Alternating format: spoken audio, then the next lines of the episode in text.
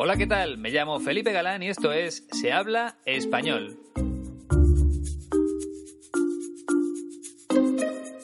Bienvenida o bienvenido al episodio número 93. En esta ocasión te voy a hablar de uno de los actores más conocidos en España. En los últimos años ha trabajado sobre todo para la televisión. Bueno, en realidad para una serie de televisión porque lleva 18 años seguidos interpretando al mismo personaje en la serie Cuéntame cómo pasó. En unos minutos te ofreceré más detalles sobre la vida de este actor que se llama Imanol Arias. Pero ahora me voy a quedar con su lugar de nacimiento, porque Imanol Arias vino al mundo en un municipio que se llama Riaño y que pertenece a la provincia de León. Y como bien sabes, en la capital de esa provincia se encuentra la Escuela de Español 15TC. Hace unos días Iñaki me dijo que ahora mismo tienen alumnos de casi todo el mundo y que muchos de ellos también son oyentes de Se habla español. Así que estoy muy contento, ¿para qué te voy a engañar?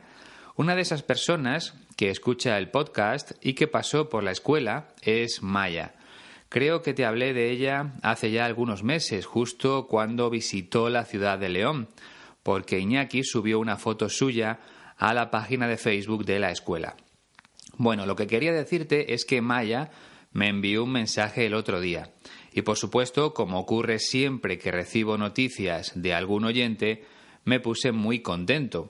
En el caso de Maya, contactó conmigo a través de Patreon porque se convirtió en fan o en mecenas, como prefieras llamarlo. Me gustaría leerte el mensaje de Maya porque está relacionado con la Escuela de Español 15TC. Vamos allá. Hola Felipe, Silvia e Iñaki desde Seattle, Washington. Me hice fan en Evox desde el principio, pero prefiero Patreon y finalmente decidí moverme aquí. Me encantan tus podcasts y la escuela 15TC. Estuve allí durante una semana aprendiendo y hablando con Silvia y a veces con Iñaki en 2018. Silvia e Iñaki son los mejores anfitriones del mundo Gracias por todas las lecciones y abrazos y besos para todos. ¿Qué te parece? Es bonito lo que dice, ¿verdad? Según la opinión de Maya, Silvia e Iñaki son los mejores anfitriones del mundo. Por si no conoces esa palabra, el anfitrión es la persona que recibe invitados en su casa o, como en este caso, la profesora o el director que reciben estudiantes en su escuela. Y como te he dicho en otras ocasiones, son los mejores anfitriones porque te hacen sentir como en tu propia casa. Y además, siempre te ayudan en todo lo que necesitas. Es la opinión de Maya y de todas las personas que me han escrito para contarme cosas de la Escuela de Español 15TC. Si todavía no conoces los servicios que ofrece, te invito a visitar su página web. Recuerda que la dirección es www.15tc.es. Y si deseas ponerte en contacto directamente con Iñaki, lo mejor es que le envíes un correo electrónico a info.15tc.es. Como decimos en España, no dejes para mañana lo que puedas hacer hoy.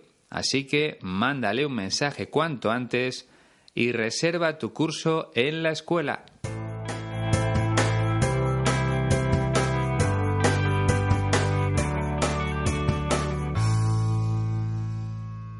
Ahora voy a dar la bienvenida, como se merecen, a las personas que se han incorporado a la familia de Facebook. Mucha gente me ha dicho que le hace ilusión escuchar su nombre aquí, así que vamos allá. Esta semana tenemos a Nirina Ibs, Mónica Fontanelli, Henrik Andresen, Elvia Antoine, Guillerme Santos, Joana, Lorella Vigato y Virginia dos Santos Calado. Muchas gracias a todos por haberle dado a me gusta en la página de Facebook de Se habla español podcast. Por cierto, creo que hay otra página que se llama Se habla español, pero no pertenece al podcast, es de otra empresa. La dirección completa de la página que creé hace más de cuatro años es www.facebook.com barra se habla español podcast.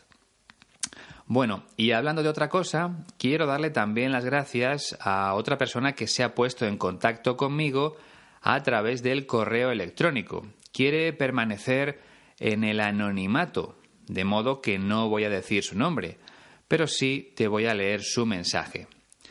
Hola Felipe, soy angloparlante nativo y descubrí tu podcast en marzo de este año. Te agradezco tu labor de comentar los fragmentos de entrevistas con hispanoparlantes famosos y ponerlos a disposición de todos. El proceso de adquirir una segunda lengua dura toda la vida, si uno quiere seguir mejorando. Y tus podcasts son excelentes para los que queremos alcanzar y mantener los niveles más altos del español y conocer gente de la farándula española.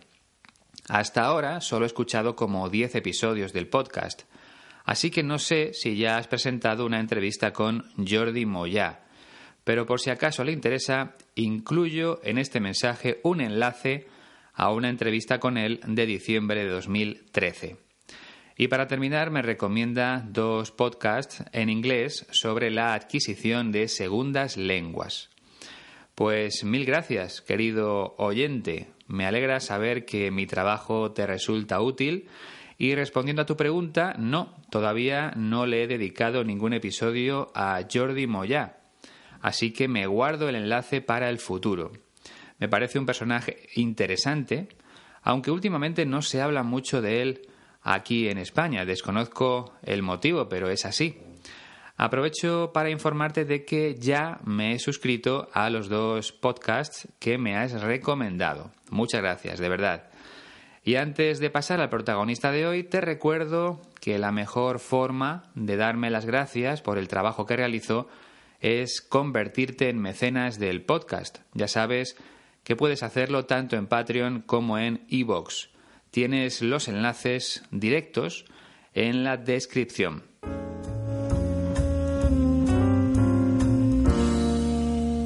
Como te decía al principio de este episodio, Imanol Arias nació en el municipio de Riaño, en la provincia de León, el 26 de abril de 1956. Eso quiere decir que ahora mismo tiene 63 años, aunque sinceramente no lo parece. En España decimos que no aparenta esa edad, que parece más joven. Bueno, nació allí, en Riaño, pero cuando era pequeño se trasladó con su familia al País Vasco, concretamente a la localidad de Hermua, que se encuentra en la provincia de Vizcaya. Y como pasó allí tanto su infancia como su juventud, pues Imanol Arias se considera más vasco que leonés. Sus inicios como actor fueron en el teatro, con pequeñas compañías de la zona. Y ya en 1975 se marcha a Madrid con la intención de dedicarse profesionalmente a la interpretación. Vamos, que su objetivo era ganarse la vida como actor. Sin embargo, no lo tuvo nada fácil, sobre todo al principio. De hecho, según he podido leer en alguna biografía, tuvo que pasar alguna noche en el interior del metro de Madrid porque no tenía dinero para pagarse una habitación de hotel o un alquiler en un piso. Pero bueno, poco a poco empezó a abrirse camino con pequeños personajes y de esa forma pudo demostrar que era un gran actor. Así que con el paso de los años esos personajes se fueron convirtiendo en importantes. Su primer papel protagonista en el mundo del cine le llegó en 1980 y en los años siguientes tuvo la posibilidad de trabajar con directores muy famosos de la época. Seguro que te suena el nombre de uno de ellos, Pedro Almodóvar, del que ya te hablé aquí en el podcast hace tiempo. En 1983 apareció en una serie de televisión que tuvo mucho éxito. Se llamaba Anillos de Oro. Yo era pequeño en esa época, pero la recuerdo perfectamente. Mis padres la veían todas las semanas. Podemos decir que esa serie significó el empujón definitivo para su carrera y a partir de ese momento se convirtió en uno de los actores más solicitados de España, es decir, que todos los directores le llamaban para sus películas. A lo largo de todos estos años ha compaginado el cine, el teatro y la televisión. El verbo compaginar significa hacer varias cosas a la vez. Por ejemplo, mucha gente compagina sus estudios con un trabajo. Hace las dos cosas al mismo tiempo. Por la mañana estudia y por la tarde trabaja o al revés. El caso es que ya ha participado en más de 50 películas de cine, en una docena de obras de teatro y en una veintena de series de televisión. Y como te decía al principio, 18 años después, sigue interpretando al mismo personaje en una de esas series. Cuéntame cómo pasó. Se trata de una serie que repasa la historia de España a través de la vida de una familia, e Imanol Arias es el padre de esa familia. Pero la entrevista que vamos a escuchar no tiene nada que ver con la serie, porque en la emisora Es Radio habla sobre el español o el castellano que se utiliza en Argentina. La verdad es que lo que cuenta me parece muy interesante. Escucha con atención. No conozco mucha gente que haya sido impactada mal por aquel país, sobre todo por aquella ciudad, mm. que es Buenos Aires. Em, y, sin embargo, sí he conocido gente que son felices en Buenos Aires, que aman la ciudad, pero que han, sido muy reticentes a, a, intentar tener el acento. En un momento determinado, en, en Argentina se habla más italiano que español. Todavía no se había decidido cuál era la lengua oficial. ¿Por qué eh, se elige que es el español? Bueno, porque el español tenía uno o dos acentos fundamentales, que eran gallegos y canarios. Y eh, existían los vascos, pero los vascos hablaban muy bien castellano.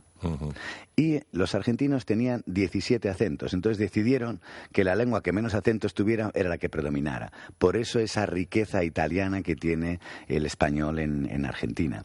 Y fue porque éramos menos ricos en las variaciones. Un italiano del norte y otro del sur parece que hablan un idioma diferente. Nosotros hablamos el mismo idioma con un acento diferente, con un humor diferente y una velocidad.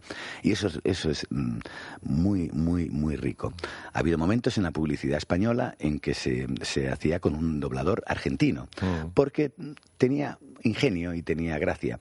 Y muchas publicidades en Argentina se hacen con acento español, porque da prestigio. Como has podido comprobar, Imanol Arias es un gran conversador. Le da igual el tema del que se está hablando en cada momento.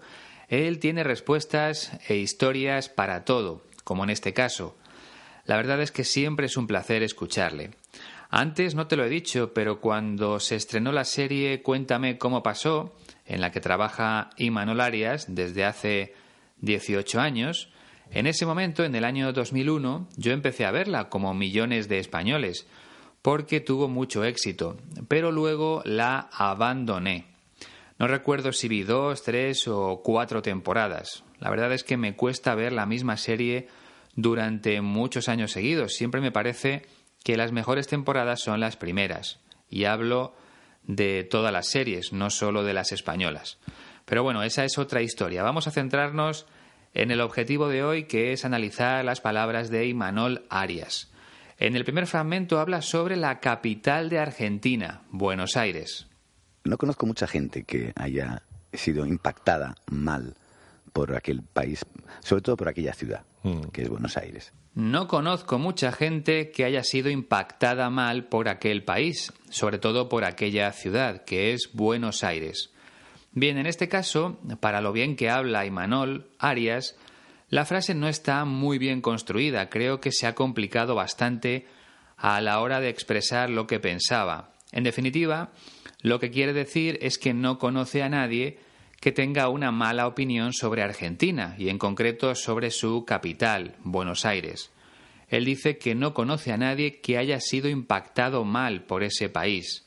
En todo caso sería no conozco a nadie que tenga mala impresión sobre Argentina. Y Manuel Arias utiliza el verbo impactar, que significa eso, causar una impresión. Por tanto, Buenos Aires ha causado una buena impresión a todas las personas que conoce Imanol Arias, es decir, les ha gustado a todas, así de sencillo. Por cierto, recuerda que el verbo impactar también significa chocar de forma violenta contra algo. Por ejemplo, en el accidente el coche impactó con un camión, chocó contra un camión. ¿Entendido? Venga, pues eh, vamos con el segundo fragmento, donde termina su reflexión sobre Buenos Aires. Sin embargo, sí he conocido gente que son felices en Buenos Aires, que aman la ciudad, pero que han, sido muy reticentes a, a intentar tener el acento. Sin embargo, sí he conocido gente que son felices en Buenos Aires, que aman la ciudad, pero que han sido muy reticentes a intentar tener el acento. Aquí hay dos elementos que me gustaría explicar con un poco de calma. Por un lado, la palabra gente. Y Manuel Arias utiliza después el verbo en plural. Son gente que son felices. La norma general dice que cuando el sujeto de una oración es eh, gente, el verbo debe ir en singular. Por ejemplo, la gente piensa que el dinero no es lo más importante en la vida. Pero como siempre hay ocasiones en las que sí está permitido el uso del plural, como cuando hay dos oraciones. Por ejemplo, la gente fue al teatro y una vez allí empezaron a aplaudir a los actores. Aquí se puede usar el singular en ambos casos o primero el singular y después el plural. En este caso sí está permitido. Pero recuerda, como norma general, si gente es el sujeto, el verbo tiene que ir en singular. La gente es buena. Y el segundo elemento que me gustaría explicarte es el adjetivo reticente. En este caso, una persona reticente es aquella que no tiene ganas de hacer algo. Y Manol Arias está diciendo que conoce a muchas personas que no quieren tener el acento argentino al hablar son reticentes a hacerlo. Un sinónimo sería reacios. Te voy a poner otro ejemplo para que lo entiendas bien.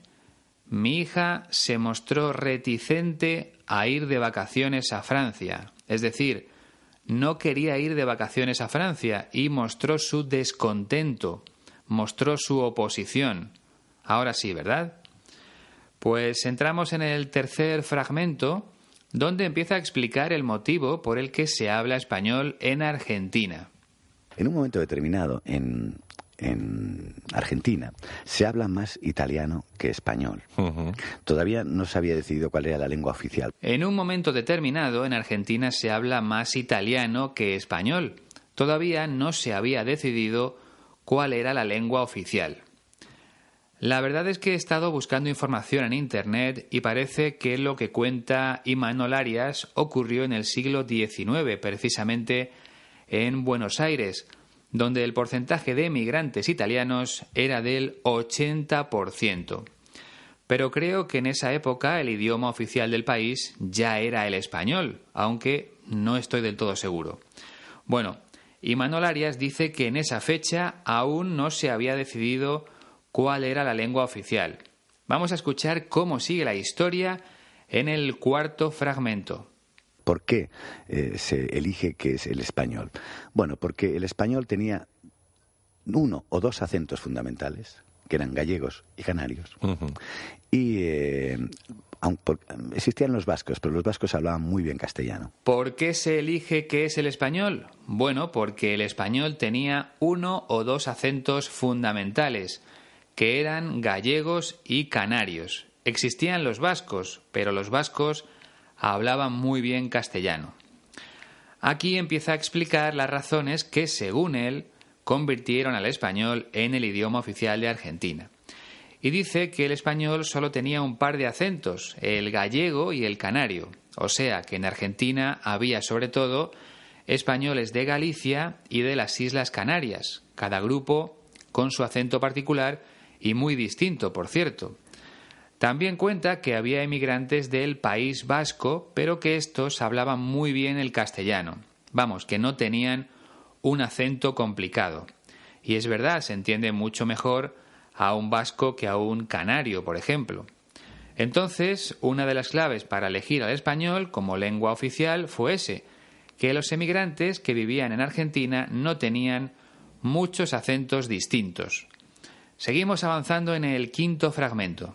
y los argentinos tenían 17 acentos. Entonces decidieron que la lengua que menos acentos tuviera era la que predominara. Por eso esa riqueza italiana que tiene el español en, en Argentina. Y los argentinos tenían 17 acentos. Entonces decidieron que la lengua que menos acentos tuviera era la que predominara. Por eso esa riqueza italiana que tiene el español en Argentina. Bueno, aquí creo que se refiere a los italianos, no a los argentinos, porque está explicando las diferencias entre el español que se hablaba en Argentina y el italiano que se hablaba en ese país. Así al menos lo entiendo yo.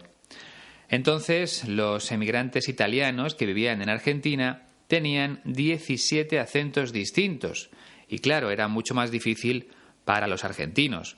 De modo que decidieron que el idioma oficial fuera el español, porque les parecía más sencillo. Repito, es una historia que está contando Imanol Arias, pero no sé si es cierta. Imagino que tendrá una parte de verdad, pero no sé si es completamente cierta.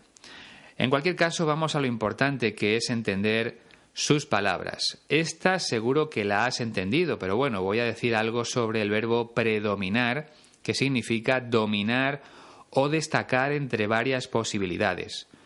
En Argentina estaban el español y el italiano, pero como este último tenía muchos acentos, decidieron que predominara el español, que fuera el idioma más importante o más destacado. Era solo una pequeña aclaración. Para terminar, añade que el español de Argentina ha integrado o recogido la riqueza de la lengua italiana, porque había muchos emigrantes de ese país viviendo allí.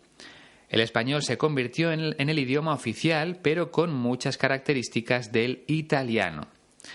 En el sexto fragmento ofrece más detalles y fue porque éramos menos ricos en las variaciones. Un italiano del norte y otro del sur parece que hablan un idioma diferente. Nosotros hablamos el mismo idioma con un acento diferente, con un humor diferente y una velocidad. Y eso, eso es mm, muy, muy, muy rico. Y fue porque éramos menos ricos en las variaciones. Un italiano del norte y otro del sur parece que hablan un idioma diferente, nosotros hablamos el mismo idioma con un acento diferente, con un humor diferente y una velocidad, y eso es muy rico. Está diciendo que eligieron el español porque era menos rico en variaciones, porque tenía menos variedad de acentos, porque era más sencillo. Y a continuación pone un ejemplo. Un italiano del norte y otro del sur parece que hablan un idioma diferente. Sin embargo, los españoles que estaban en Argentina parece que hablaban el mismo idioma pero con acentos diferentes, con un sentido del humor distinto y con una velocidad también diferente. Y concluye diciendo que eso, los acentos, el sentido del humor y la velocidad al hablar, suponen una gran riqueza para el idioma hay lenguas que son más monótonas, más aburridas, pero el español es rico, es variado, como el italiano. Pues estamos ya en el séptimo y último fragmento, donde cambia un poco de tema.